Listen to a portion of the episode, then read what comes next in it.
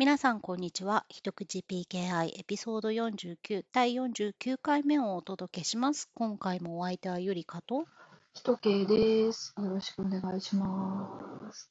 よろしくお願いします。ということで、今日も一口 PKI を始めましょう。最近 PKI の話題なんかこう、巷によく目にするぐらいもりもりたくさんね、溢れてますね。なんか Q3 っていう感じします。いよいよ、Q3? あの、あのーサードクォータうん、第3四ー半期。そうそう、第3四半期っていう感じがする。あの、第4四半期に向けてみんながこう、成果をまとめ始めてる感じがします。あ、なるほどね。そういうことね。うん第3四半期 PKI 多いのかと思った。でも、私の個人的観測ですけど、うん秋とか冬に証明書の有効期限切れでサイトが見えなくなる人多い気がする。9月とか。本当ですか？それ感じたことなかったな。秋になんかインシデントが起こる。そんな不吉な予測をしちゃいけないな。うん。はい。ということで、今日もそのなんか、巷で結構、えー注目されてるネタを一つ取り上げたいと思うんですけど、今日は最新の RFC で TLS 通信時の CN 確認が禁止されたっていう IIJ さんのブログが。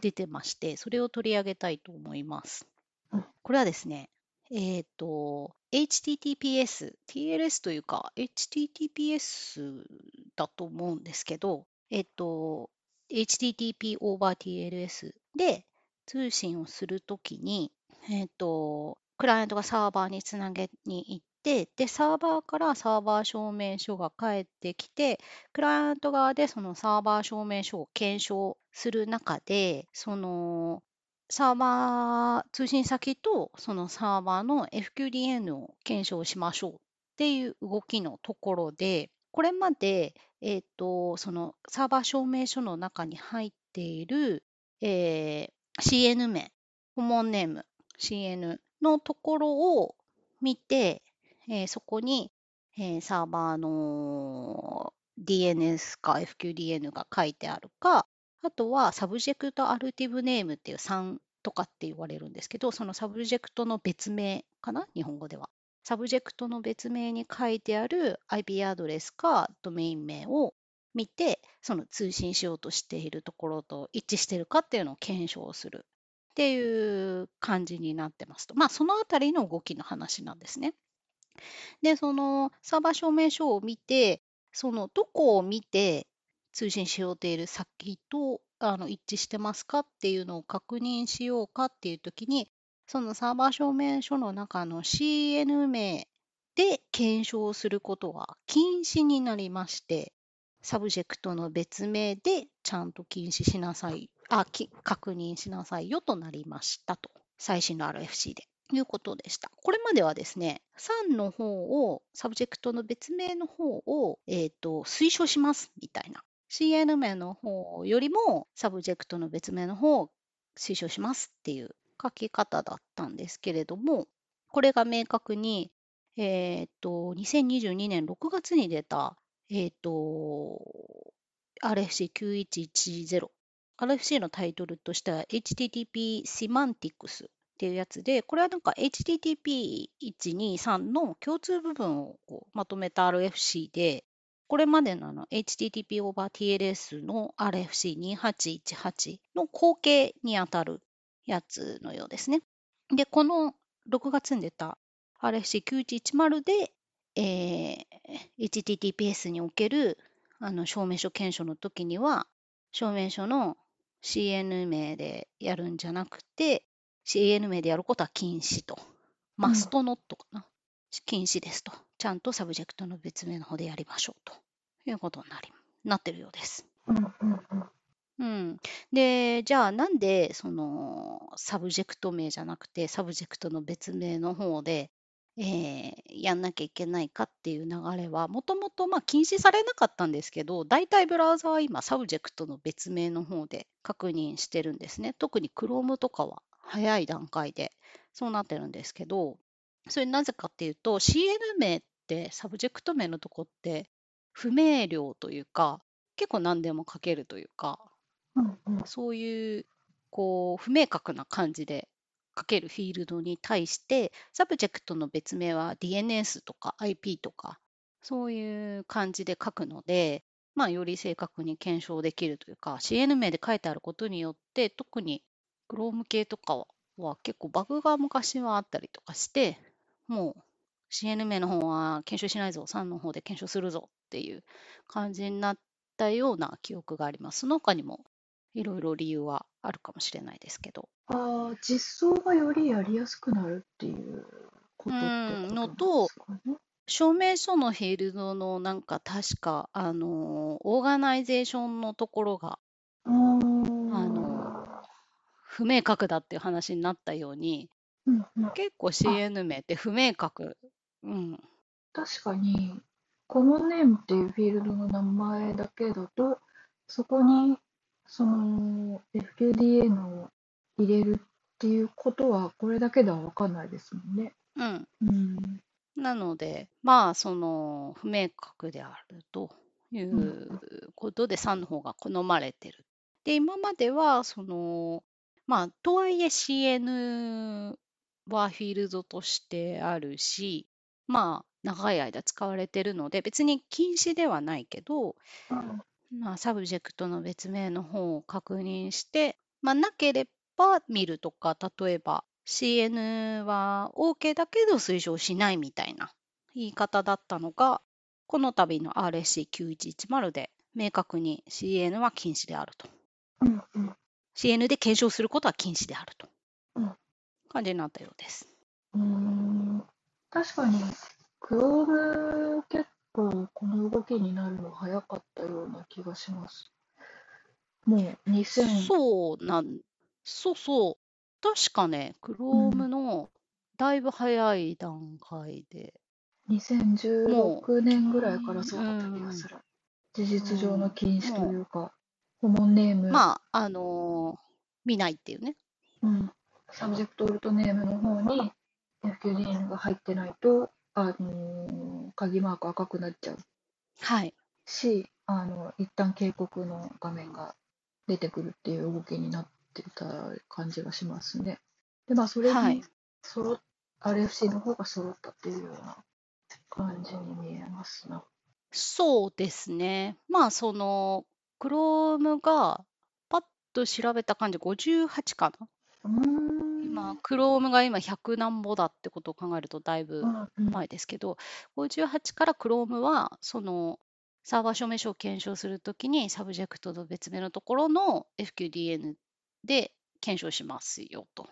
CN は見ませんよという動きになったので、サーバー証明書のっていうので、で、えっと、IE はね、どっちも見てたかな、しばらく。IE はしばらく見てた IE はずっとどっちも見てたと思う。Firefox も、IE は多分、両方見るっていう動作のまま、その生涯を 終えているのではないでしょうか。終えつ終えつつあるのではないでしょうか。終えてないか。終えつつあるような感じがします。で、まあ、エッジは Chromium 使ってるんで、サブジェクトの別名見てて、えっ、と、Firefox も確かサブジェクトの別名見てんじゃないかな。じゃあ、サブジェクトの別名にもし値が入ってないと、証明書検証エラーになっちゃうんですかね。そうですね。うん、でも今、パブリック、 Public Trusted CA から証明書発行してもらうと、多分必ず入るようなフローに、今、今今はなってるでしょうね。なんか、トラブルシュートでもしハマる。まあでも、ブラウザはあれか、ずっと前からそういう動きだったから、もう関係ないと思うけど、テストとかで、あのー自己証明証明書で検証するときとか、あとはテスト用に、その、うん自分たちでステージング環境用の認証局とか作ってやってる場合は、 Subject Alt Name にちゃんと値を入れるようにしないと、 Common Name のフィールドだけに入れててもうまく動かない場合が今後もしかしたら出てくるかもしれないみたいな感じかな。そうですね。あとはその検証する側のブラウザもそうなんですけど、まあ、うん HTTPS の RFC がこうなったということで、うん RFC9110 対応のために、ちゃんと CN じゃなくて、CN は CN じゃなくて、サブジェクトの別名の方を見るようにするというか、CN 見ることを禁止されたので、見ないようにしないといけないと。その証明書検証の処理を作ってるうん人がもしいたらってことですね。うんそうですね。なんで、IE は。違反になっていく運命。もうアップデート出ないんでしたっけ？うーんと、IE は、えっと、一部の OS で残っておりますので、うん。そちらで対応するか、うんまあ、うん RFC には、RF9110 には対応してないってなるのかって感じですかね。あともうちょっと寿命がありますね。うんうんうんうん。うんうん。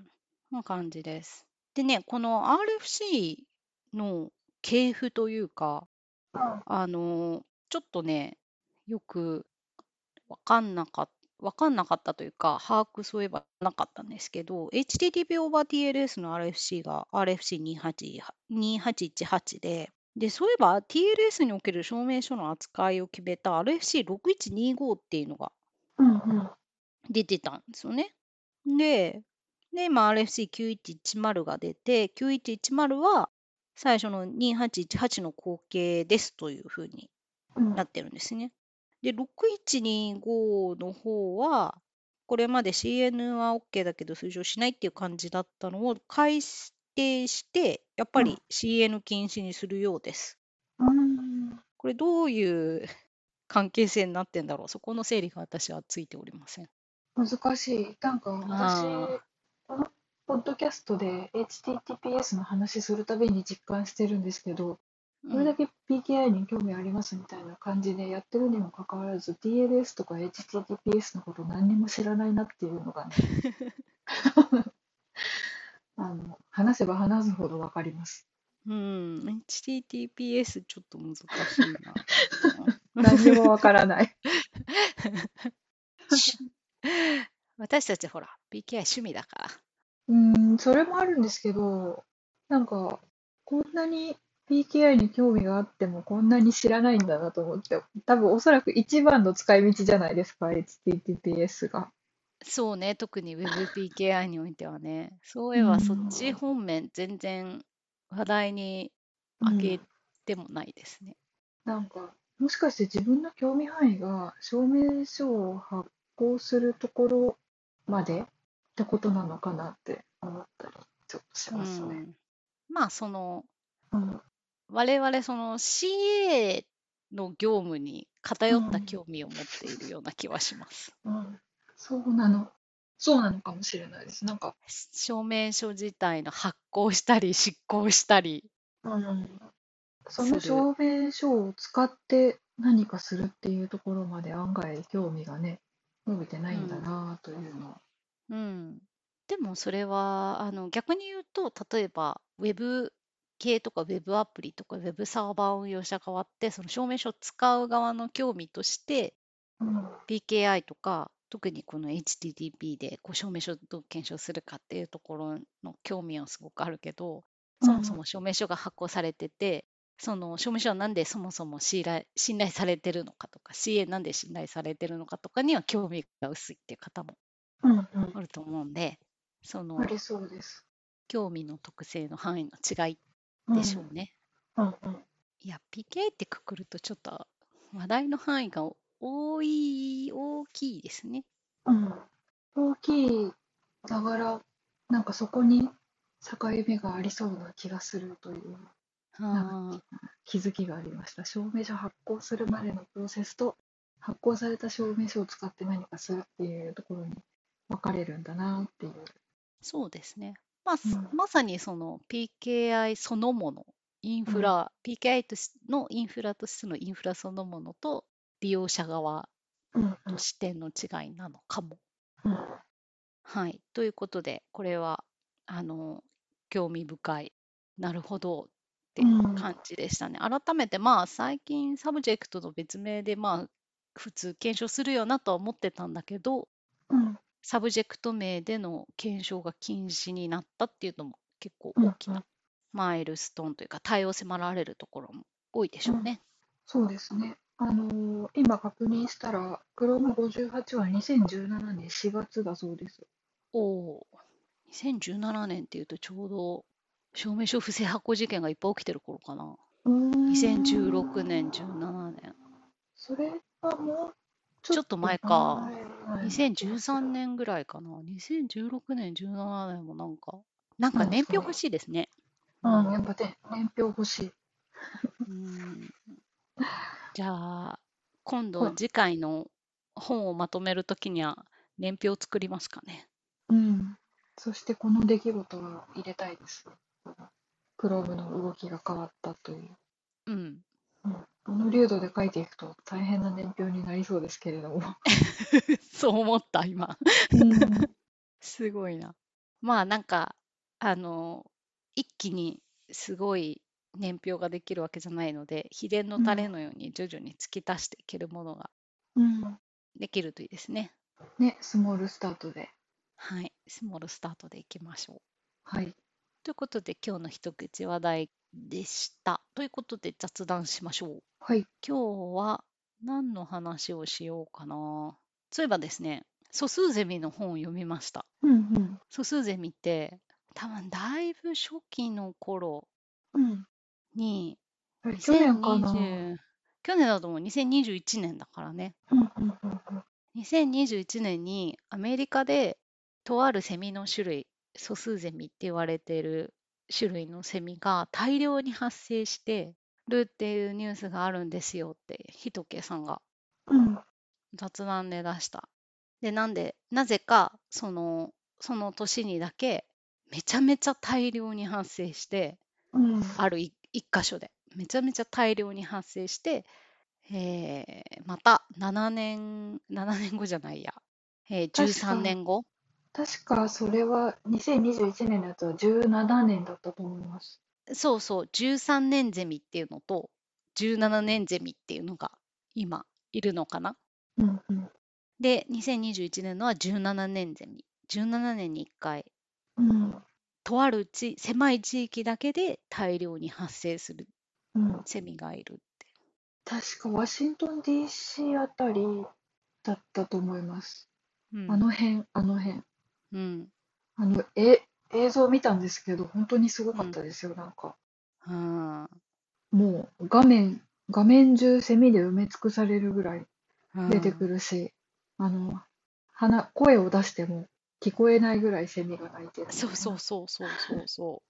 で、その時、その、なんで13年か17年に1回かって言ったら、うん。同じ年に出てくることで、まあ、子孫が残りやすくて、同じ種族で交わることでまた17年周期にうんなれるけど、他の周期のと交わってしまうと周期がずれてあのつがいに会えなくて死に絶えてっていうのを繰り返し繰り返しやった結果13年と17年のだけがうん。生き続けるっていうことになりましたっていう話うん。うん。をししてくれたと思うんですね。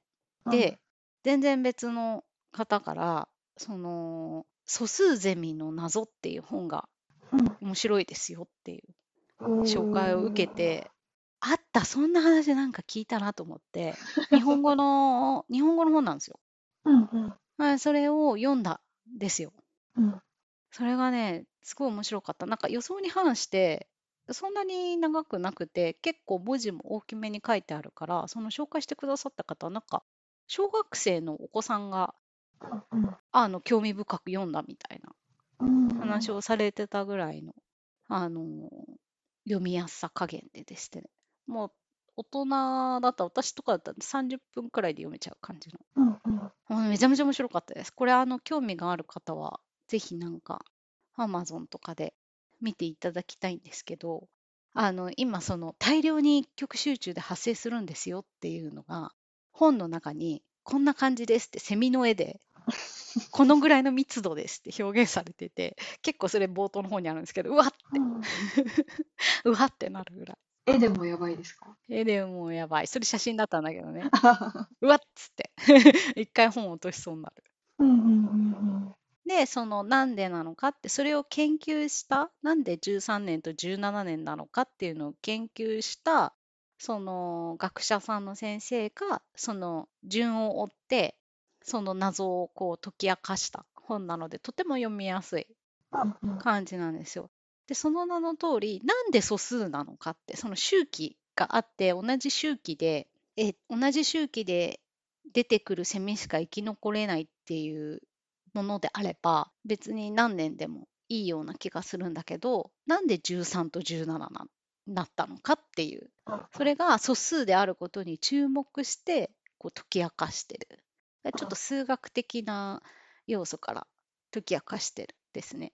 それがあの面白かった。あんまり言うとネタバレになっちゃうから、なんで素数の年だけ残ったのかっていう、素数にはある特性があるからなんですっていううんうん話なんですけどね。もうかなりオールモストネタバレなような感じもしますが。いや、でもその素う数んだとこういう特性があるからですって話と、うんセミって私知らなかったんですけど、恐竜の時代よりも前からセミっているんですね。へえ、そうなんだ。うん。だから、こう、セミが、その、もう本当に恐竜時代とかよりもこういて、恐竜時代ってその氷河期によってうん絶滅し,、ま、してしまったというふうに今言われてますけれども、じゃあなんで素数ゼミたちはその氷河期を超えてきたのかっていう。うんうんうん。あ、なんかそれ覚えあるな。確かに。で、そこがなんで一極集中で大量に出てくるのかっていうところに結びつくと。うんうんうんその謎についても書いてあるんで、とても興味深い。なんか去年この話した時にぼんやりもしかして同じ本読んだかもっていう。うん。なんか同じ本読んだかもって言ってたけど、うん。あの、大変に興味深かったです。面白いですね。も面白かう17年ゼミだと自分の人生で見れるチャンスが1回、2回、1回あったらいいなって。この17年ゼミのニュースをね、あと残りの人生で何回聞けるかっていう。うん。なんだけど、あの、それもね、私も勘違いしてたんですけど、13年ゼミと17年ゼミって、こう、なんていうか、オリンピックみたいに世界共通で13年ごとってなってるわけじゃなくて、うんその土地のうんうん。13年ゼミとか17年ゼミがうん。13年17年周期っていうだけなのでそれが毎年各地で起きてるんですって。うんうん。だから今年はあそこの地域の17年ゼミが羽化する年みたいな。あ、で、なんか名前がついてるんですよね。その、アメリカのワシントン DC あたりで発生あすそうそうそうるそ一族の。う一族みたいな 系譜みたいなのもちゃんとできてて、うん意外にすごい研究されてんだと思ってうん。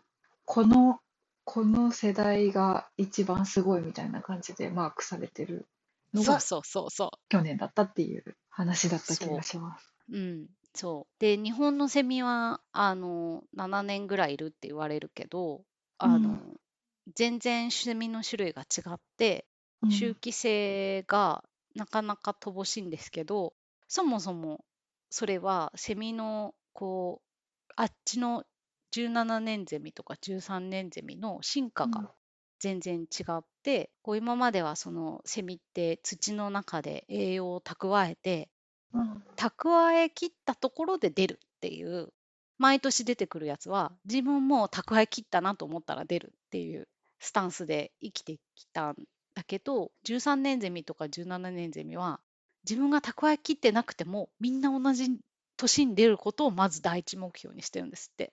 うん。っていう違いがあるんですって。うん。そもそも。っていう生存戦略が変えたってことでそういうその太古の時代から生き残るための生存戦略のその進化の歴史っていうのも垣間見えて大変いろんなことがあんな短いすごい読みやすい文体で書かれていておすすめうんなんかね面、白かった。私アメリカ来て思ったんですけど、うん、日本のセミすっごいでかい。そうかも。テキサスのセミすっごい小さいです。ああそうかも。うん。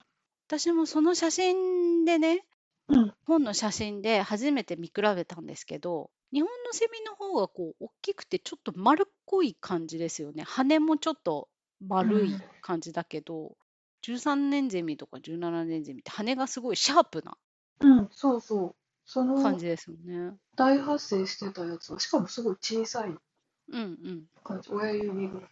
あの、そうそう。日本の大きさのミンミンゼミとかが、うんあのみ、あの密度でいったらもう本当にゾッとすると思うけど、まあまあ、親指ぐらいのセミだったら、あれだけ数いても、まあまあ、もしかしていいかもと思いました、そのニュースの映像を見て。いや、どうかな？どうかな？うん。あ、というのもですね、あの、うん。なんか、あれ、この話したことあったかな？私の家の、なんか庭に面してる方の窓ガラスに、うん。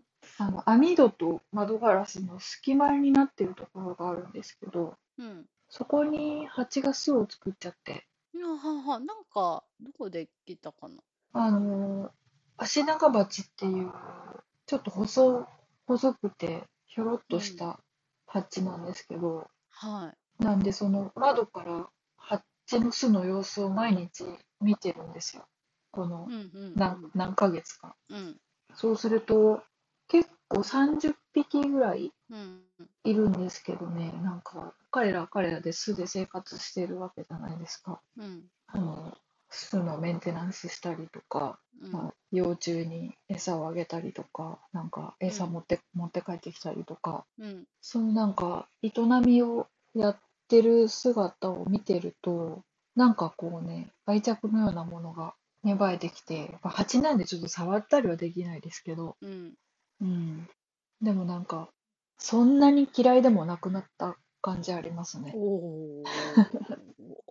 おー。うん。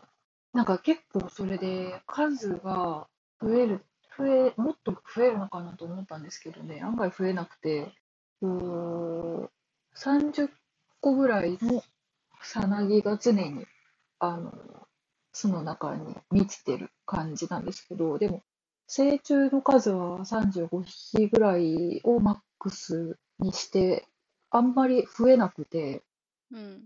自然の暮らしって案外過酷なんだなと思う。結構そのフルフルのさなぎが蜂になる様子をバッチ4ぐらいまで見てるけど、あの夜寝てる時に巣に集まってる蜂の数を数えるとやっぱずーっと35匹ぐらいしかいないんですよ。うーん。うん時には18匹ぐらいまで減ってる時もあるし、うんん、過酷なんだなと思か、でも、あるんですかね。そういう適正化きっとしてるんでしょうから、環境に。う。うんそただういうなんか、ううんん。ももっと増えても良さそうな感じするけどなとは思うんです。あの資料とか見ると、やっぱ一つの巣で100匹ぐらいまではあの、うん。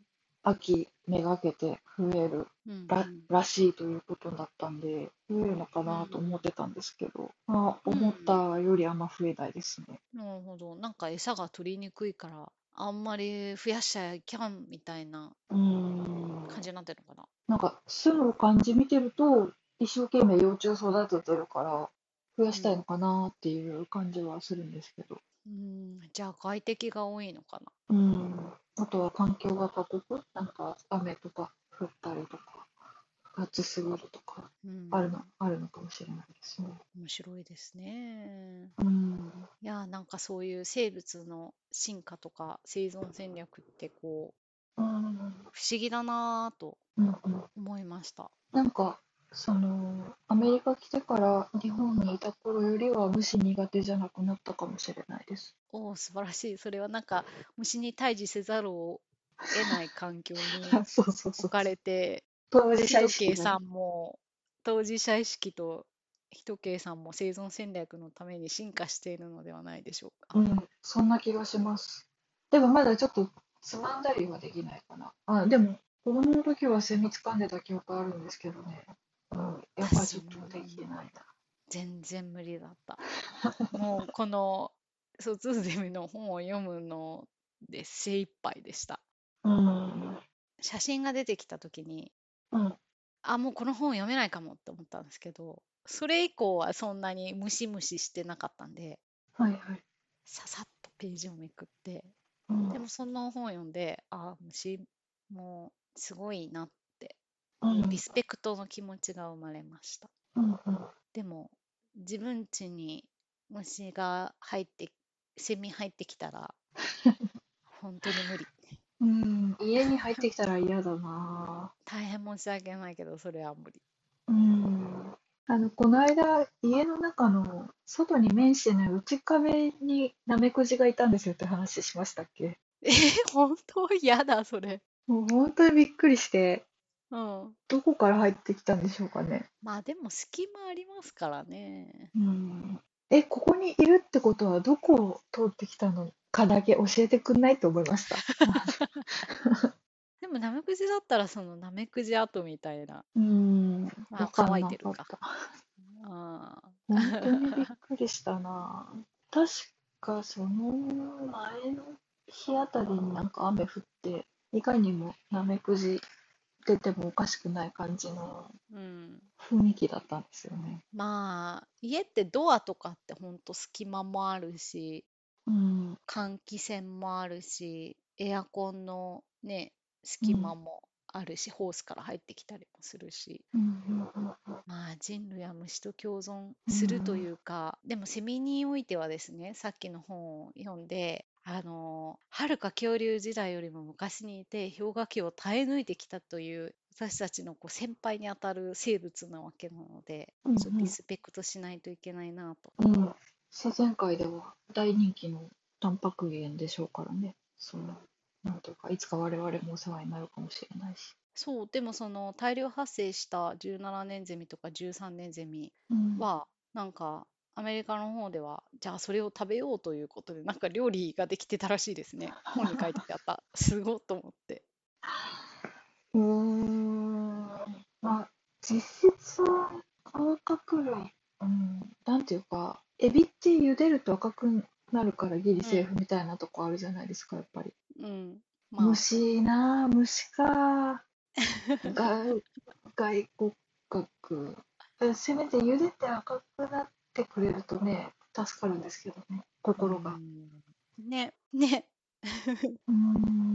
でもなんかその13年ゼミ17年ゼミもなんかその素数ゼミの本の最後にまとめに書いてあったんですけどそういう形で太古から氷河期も乗り越えて生きてきたんだけど今その人間が作っている、まあ、長い歴史の中ではとても短い期間の中でこう環境変化がやっぱりセミにとって大きく出てきていてその13年で出るとか13年で寝るっていう彼らのその生き方にもすごい影響が出ていてもしかしたらその周期が狂うとかまた新たに彼らがその氷河期を乗り越えた時のようにこう自分らの中で生態を変えながら変えないといけない感じに直面しているような節もあるということでなんかちょっとどうなってどう今後変化またしていく可能性があるんでしょうかみたいな感じでくくられていてちょっと興味深いなと思いました。うん。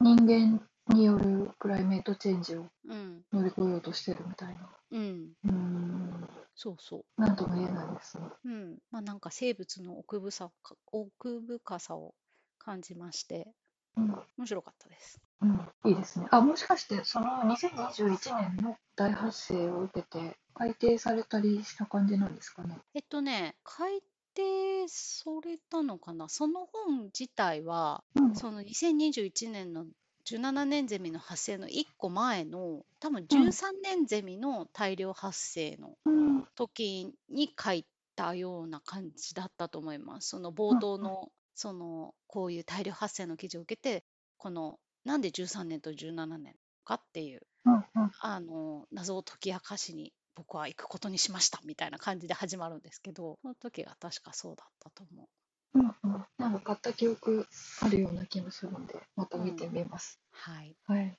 てなところですかね。はい。今日は虫でしたね。虫の話でしたた。ね。これはでもですね、こう、私本当に虫1匹出たら、家に虫の1匹でも出ようものなら、うん。その部屋を目張りして、そこのから虫が出てこないようにして、こう虫に強い他の家族を呼んできて、その部屋を何とかしてもらうまで、その部屋も立ち入り禁止にするぐらい嫌いなんですよ、虫が。うーん。その私が虫の本を読んだっていうの。すごいね。うん私のすごい中ではエポックメイキングな出来事でした。はい。うん、だってあの大集合の写真すごい迫力もうニュースの写真とか映像もすごい迫力ありましたもん。心に来ましたよ、あのペーうジ。ん、はい。はいということで、今日はこれくらいにしますかね。はいでは皆さん、今日もお聞きいただきましてありがとうございました。ありがとうございました。また次回お会いしましょう。それではさようなら。さよなら。